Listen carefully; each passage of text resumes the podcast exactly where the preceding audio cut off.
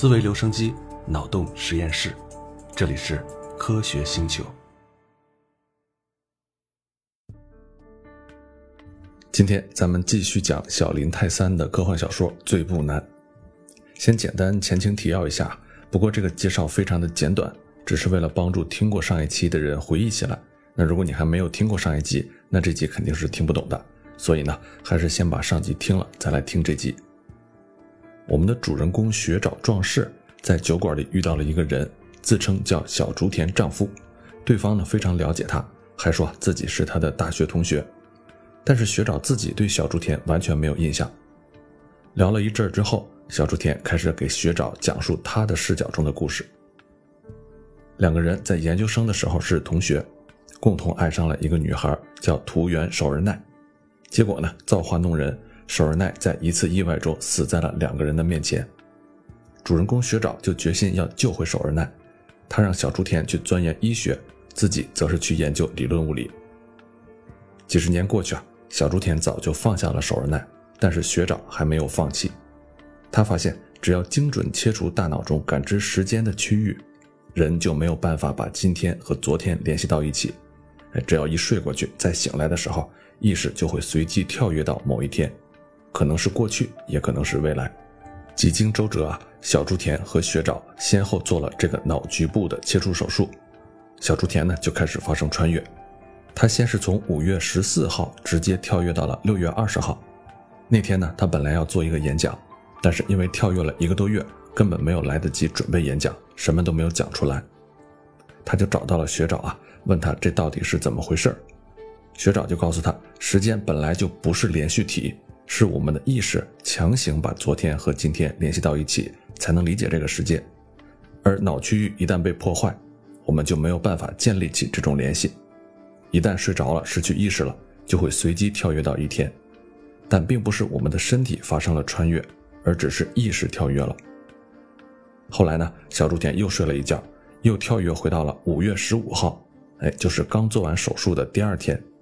他在这一天又遇到了学长，学长告诉他另外一个大秘密：他们能做到的不仅仅是意识在时间里跳跃这么简单。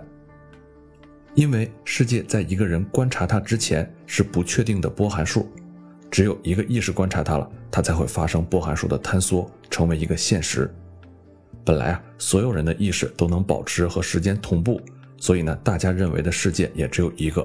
但是啊，意识穿越者就不一样了。他的每一次穿越都会重新观察一次这个世界，他自己跳跃到的那个六月二十号的世界对他来说是独一无二的，而其他人自己慢慢过到的那个六月二十号的世界和他的会不一样。换句话说，他们两个人不能预测未来，也不能通过改变过去来改变现在，他们的每一次穿越都会到达一个独一无二的时间线里。说完这些话，学长和小竹田告别，并且告诉他。两个人永远也互相再见不到了。他说的呢是拥有此时此刻意识的两个人互相再也见不到了。学长还提醒他不要忘了要救活守人奈。好，上一集呢咱们就讲到这儿，今天咱们故事继续啊。下边的内容还是在那家酒馆里，小竹田讲给不认识自己的学长听的故事。在上一集的最后，学长跟小竹田说完这些话之后，小竹田就开始思考自己的处境。自己能进行时间旅行，虽然旅行的时间点不可控，但是也不是什么特别坏的事儿，甚至可能是一个巨大的机会。上一次在学术会议演讲失败，是因为自己毫无准备就去到未来的缘故，但这又有什么好担心的呢？反正可以改变自己不喜欢的未来嘛。虽然在他自己的主观上，会议演讲是失败了，但是对于其他人，六月二十号还没有到来。那一天的波函数对于整个世界来说还没有坍缩。这样说来，好好做的话，我是完全可以避免失败的。就算失败了，也还有机会再来一次。这次啊，他回家睡了一觉，很巧，在醒来的时候呢，是六月十九号，演讲的前一天。他来到学校，先是照着那份 PPT 写好了完整的演讲稿，让秘书把他第二天要演讲的所有内容都写好了一份电子备忘录，这样。第二天自己在演讲的时候，只要照着备忘录念就行了。等他准备好呢，就又睡了一觉。再醒来之后，已经是演讲结束一周之后了。小竹田就想看看自己演讲的怎么样啊。他先是来到了学校，哎，看同事们没有什么奇怪的表情，演讲应该是没有出什么乱子。他又给自己的一位来听他演讲的朋友发了一封邮件，问他对自己的演讲有什么感受。对方回复邮件说：“哎，他的演讲很成功。”小竹田这下就放心了。这时候他就开始想：哎，自己这不是拥有了改变历史的能力吗？他上次来演讲明明失败了，但是这次又穿越回来，通过自己的努力。让演讲从失败变成成功了，这个不就是拥有将世界变成我希望样子的能力了吗？这个时候，他突然想起来，世界上还有一个这样的人。接下来啊，小竹田就继续时间旅行，七月五日、七月十一日、六月三十日、八月一日、九月十五日，终于有一天，他又跳跃到了五月十四日，就是和学长动手术的当天，在手术室里。学长正要让小竹田给他动手术，小竹田说：“哎，不行不行，咱们两个不能都动手术，万一你做了手术出了什么意外，那你还怎么做研究啊？哎，所以呢，只给我一个人做手术就好了，这样万一有什么意外，至少你的研究还能继续下去。”学长呢，一开始是被小竹田说服了，他先给小竹田做了手术，因为这个时候小竹田的大脑区域还没有被切除，所以呢，学长也没有发现什么奇怪。做完手术之后，小竹田跟学长说，自己好像没有什么变化，可能是他的研究方向错了。学长呢，还是觉得很震惊啊，他就看着手术记录，若有所思。突然呢，他就抬头质问小竹田说：“你是不是在骗我？”小竹田说：“骗你？我骗你什么了呀？”学长说：“我一直觉得不太对劲儿，你做手术的时候怎么那么淡定啊？没有任何不安的感觉。我怀疑你是不是已经时间旅行过了。”你是不是想独占时间旅行的能力？你已经了解到时间旅行的好处了。说完啊，学长就向手术室冲去，想用之前编的这个电脑自动程序自己做手术。小竹田呢就拼命拦住他。学长就问小竹田说：“你到底想要什么？你想要赚很多钱，还是想要征服整个世界呢？”小竹田也怒了，顾不上掩饰自己的谎言，就对学长说：“有吸引力的事情太多了，我还没有决定到底先做什么才好。”反正我目前的第一件事情就是先除掉有能力阻止我的人，也就是你。说完，两个人就扭打起来了。学长抄起了一块石头砸在了小竹田的头上，把小竹田给砸晕过去了。小竹田再醒过来的时候，发现自己坐在办公桌前，已经是六月十九号了。他的意识在昏迷的过程中又跳跃了。他看了看表，时间是晚上十点。嗯，应该自己是在办公室加班，不小心睡着了。不过呢，有点奇怪的是，上次他来过六月十九号，还准备了一天的电子备忘录啊。但是晚上十点这个时间，自己并没有睡觉啊。他来到洗手间，对着镜子查看自己的头，哎，就像预想的那样啊，头上有一道伤口，不过呢，看上去已经治疗过，差不多愈合了。小朱天就分析啊，在上一次的五月十四日那一天。本来并没有发生两个人打架这种事情，那这次呢，它发生了，它也就对历史造成了影响，于是自己才会在本来没有睡觉的时候睡觉，而自己的意识也就连接到了这个新的时刻上。小竹田正准备回家，突然就想起来，哎，明天自己要演讲了。他看了一下自己的电子备忘录，发现里面竟然空空如也。小竹田吓出了一身冷汗，就赶紧给秘书打电话，问他这是怎么回事。秘书在电话里说：“哎，您今天没有让我写什么电子备忘录呀？”挂了电话之后，小竹田坐在椅子上，他对自己说：“冷静，要冷静，着急是不可能让事态好转的。首先要把事情的顺序再整理一下。最初来到六月二十号的时候，并没有什么电子备忘录。实际上，我对六月二十号做出观察之前，这一点还没有确定下来。有电子备忘本和没有电子备忘本的世界。”都以波函数的状态同时存在，然后我来到了六月二十号，开始观察世界。于是呢，波函数坍缩，里面没有电子备忘本的状态被实在化了。此后我又回到了过去，于是呢，波函数再次发散。接着我来到了十九号，输入电子备忘本的内容，强行迫使波函数坍缩了。再后来呢，我跳过了二十号，直接去了未来。去往未来和回到过去是不一样的，因为并没有发生时间的逆转，所以波函数一直处于坍缩的状态，我也就一直处于有电子备忘本内容的世界里面。但是后来我又一次回到了五月十四号的过去，在那一瞬间，波函数又发散了。当我再回到六月十九号观察备忘录内容的时候，波函数也再一次坍缩到了没有电子备忘录的状态。那现在怎么办呢？要么就什么都不管，直接睡觉。如果我在过去醒来倒是没有关系，因为波函数会再次发散。但是如果我在未来醒过来，那么波函数一直坍缩没有电子备忘本的状态，这个状态恐怕就是非常糟糕的了。另外一个解决办法呢，就是今天晚上熬一个通宵，这样明天进行演讲的就不是另外一个意识的我，而是现在的我了。当然，这样的话，整个过程中是绝对不能打盹的。他决定保险一点，熬一个通宵，重新写备忘录。不过制作的时候，他又发现，这次自己演讲的内容和以前都完全不一样了，世界又发生了一些变化。小猪田熬到后半夜，备忘录写到一半，不小心打了个盹儿，也就睡着了那么几秒钟吧。等自己再醒过来，已经是白天了。自己坐在公园的长椅上，他认出来这个是大学附近的一个公园。看看手表，时间是六月二十号上午。这个时候正是会议召开的时候，他一想，得了，自己应该是在会议召开的途中跑出来的，演讲肯定是失败了。从那时候开始，小猪田每天晚上都要进入时间旅行之中，在六月二十号之后的日子醒来的时候，基本会有两种状态，一种是演讲成功的状态，另外一种是演讲失败的状态。早上起床发现是前一种状态的时候，他就会长长出一口气。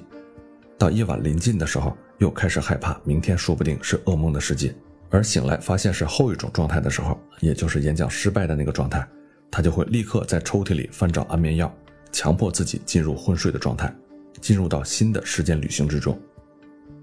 无论是哪种状态，只要不退回到六月二十号之前，情况就不会发生变化。如果演讲成功的话，一直都会是成功的状态；如果演讲失败的话，也一直会是失败的状态，但是，一旦退回到六月二十号之前，那么演讲成功与否又会重新变得不确定起来。所以，只要他在六月二十号之前醒来，就会立刻赶往大学去确定电子备忘录有没有准备好。如果没有准备好呢，就得赶紧准备。有时候花费了一整天的时间做演讲稿，而且做的头昏眼花，忍不住就眯了一下眼睛，结果醒来的时候就发现又回到前一天去了。这样前面一整天的努力就等于是白费了。可是即使有这种事情，他还是不得不一次又一次的做演讲稿，不然演讲失败的可能性就会非常大。这种日子虽然过得很痛苦，不过还有最后一个希望。这样的过程过了几百天之后，他又一次来到了五月十四号，这一天就是他的希望之日。这一天啊，小竹田断然拒绝了学长的建议。怎么也不肯做那个手术，他跟学长说了很多理由，比如说，说不定你想错了呀，说不定你会突然跳转到多天前的过去，或者跳转到多天后的未来呢，也说不定你做了一半的事情，突然就全都没有了，需要重新开始做呢。哎，小猪田说这句话的时候，学长又起疑了，他就问，哎，我还没有跟你讲解，为什么你似乎对时间旅行的后果好像很清楚呢？学长的声音里带着一点震惊，难道说你已经知道时间不是连续体了？小竹田这次发现了学长开始起疑了，也顾不上解释那么多了。他担心万一两个人起了冲突，又被学长给打晕过去，于是就从口袋里拿出了喷了麻醉剂的手帕，捂在了学长的脸上，把他给弄昏过去。小猪田在给学长讲这一段故事的时候，对学长说，自己曾经为了能独占神的能力。而把你当做自己的障碍，但是现在我已经知道那种能力其实只是虚幻的，也知道自己能做和不能做的事情，所以其实我也不想让你陷入同样的痛苦之中。无论如何，我自己呢，当时已经避免了自己的脑部手术。当天晚上，我终于可以从几百次的轮回中解脱出来，安心的睡一个觉了。可是啊，等小猪田再次醒来的时候，看到手表上的日期。自己竟然回到了一周之前，他忍不住就大声叫了起来。他这才意识到，即使不对大脑动手术也是没有用的了。自己永远具有时间旅行的能力了。他不知道为什么会变成这个样子，他自己猜测啊，也许大脑和精神是两个不同的东西，也许并不是大脑在感知时间，而是精神在感知时间。破坏了大脑的一部分，就同时破坏了精神的一部分。当自己回到处理之前的时候，精神可以重新寄存到还没有被破坏的大脑里，但是已经破坏了的精神却没有办法再回去了。他自己就想啊，这就好比录像带和录像带上记录的内容的关系。如果有一盘录着节目的录像带，其中恰好有一部分被损坏了，那么这一部分上录制的节目同样也被破坏了。即便是把内容拷贝到没有破损的录像带上，这部分被损坏的内容也永远无法修复了。总而言之吧，小猪田就继续在时间中跳跃。每一天，他都不停地准备自己的演讲，不停地后悔，不停地吃安眠药，不停地乱发脾气，不停地在演讲中失败，不停地从最初的准备开始新的一次轮回，不停地绝望下去，然后。在经历了主观上的几年时间之后，更大跨度的时间跳跃开始了，跳跃的范围拉长到了从几年到几十年的范围。有一天，他睁开眼睛，发现自己回到了高中生的时代，置身于过去自己的房间里，桌上的参考书和作业堆积如山。那个时候的自己正在准备考大学，他走出房间，到餐厅里吃早饭，他下意识的希望能够看到妻子的身影。但是迎面看见的却是本来应该已经过世的父亲和母亲。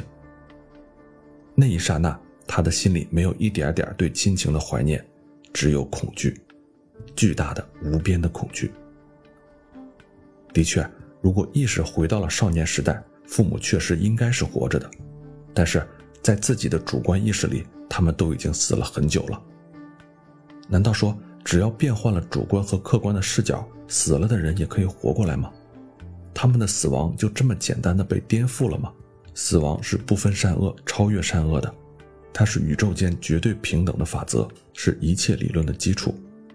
这个法则就在他的眼前覆灭了。想到这儿啊，小竹田的神经就有点崩溃了，他再也忍受不了，向门外飞奔而去。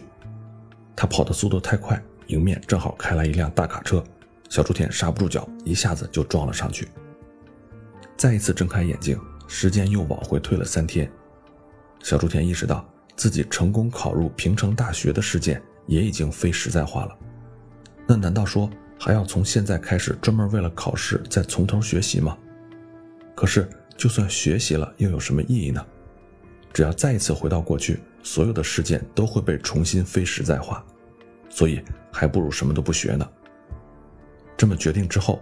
小竹田又有许多次跳跃到了考试结果发布之后的日子，少数时间里呢，他会成功考上大学，不过大多数都是没有考上的未来。只要再回到过去，那一点之后的日子都幻化成了无边无际的波函数的海洋，无数种非实在化的可能性重新叠加在一起了。然后就在这样的情况下，小猪田身心俱疲，放弃了一切的希望。再接着。又有了更大跨度的时间跳跃。他流浪于自身的各个时代之中，并且情况越来越恶化。从婴儿到老年，整个人生阶段他都体验过了，甚至还有胎儿期的经历。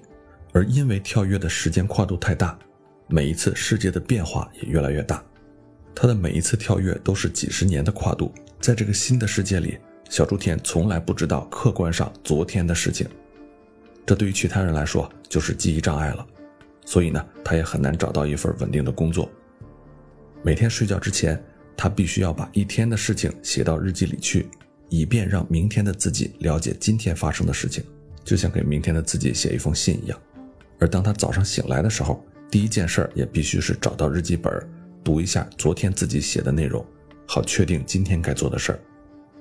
不过，即便是做了这样的努力，在别人的眼里，小竹田还是依旧扮演不出正常人的样子。小竹田早已经厌倦了这种在实践中漂泊的日子了，不知道为此自杀过多少回。他试过吃安眠药，也试过上吊自杀，可是，一旦意识消失，就会在另一个日子清醒过来。不过呢，在那些自杀的情况下，意识从来不会跳跃到未来的日子里去，因为从自杀的时刻开始，往后的人生都已经不存在了，所以呢，就只能往过去跳跃。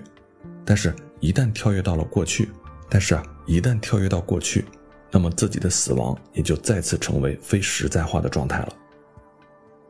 时间回到了今天，在这个酒馆里，小竹田遇到了学长，这个他遥远记忆里的大学同学，忍不住啊和他讲了这个故事。小竹田最后和学长说：“在我的主观意识当中，我就这么数百年、数千年的生存下去，但是什么都不会残留下来，连无边无际的绝望都在枯萎和凋谢。最近我一直在想着守儿奈的事情。”回顾他最初的一言一行，我总觉得他好像了解所有将要发生的事情一样。他到底是什么人呢？为什么会知道所有的事情呢？他到底是一切的原因，还是结果呢？我不知道。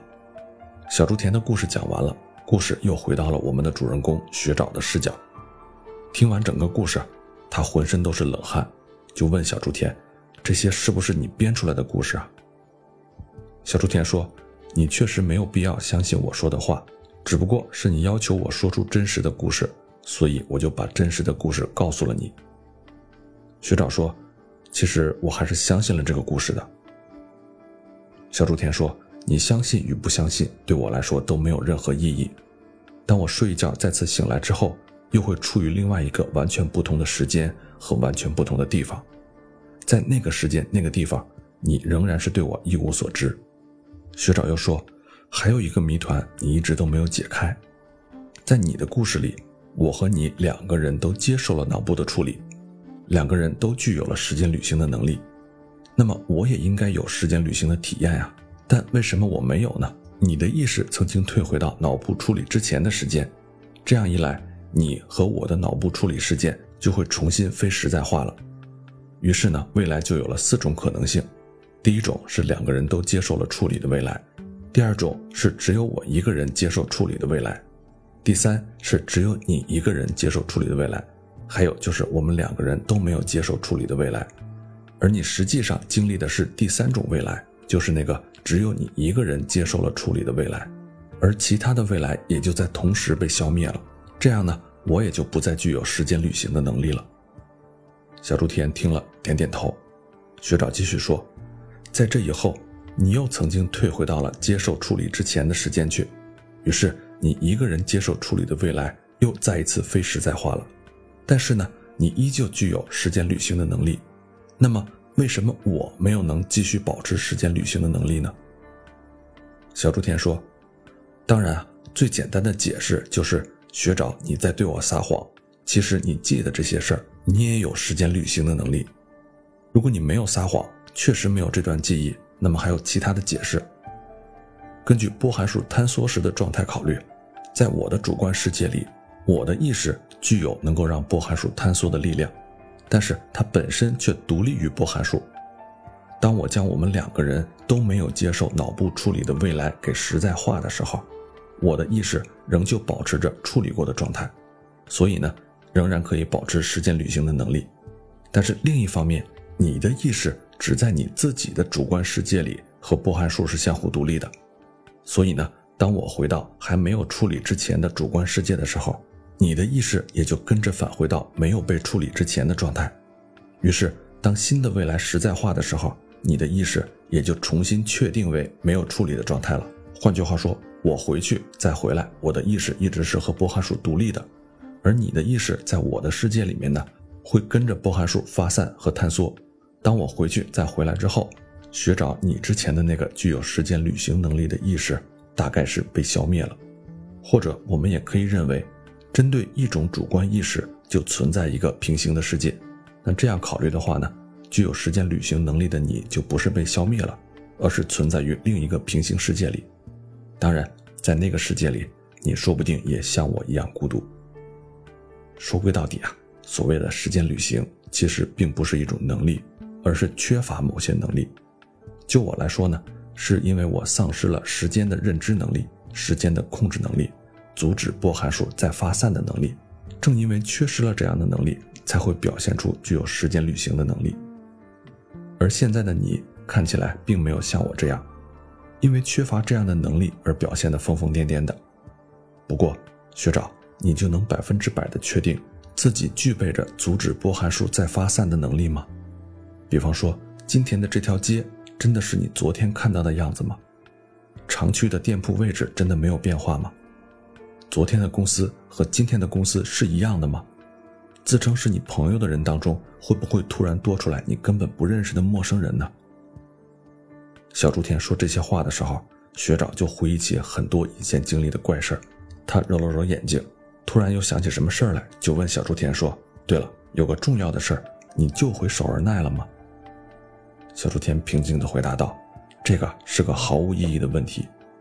我和你在那一天在医院里接受了对大脑的处理。”那个处理就是原因，守儿奈就是因为这个原因才得以存在，也才得以知道所有的一切。我最近才想通这一点的。学长说：“你这个说法不是自相矛盾吗？在你的故事里，是守儿奈的死导致了你我两个人实施脑部处理，所以守儿奈的死才是原因呀。而照你现在说的话，分明是把因果关系弄反了呀。”小竹田就说。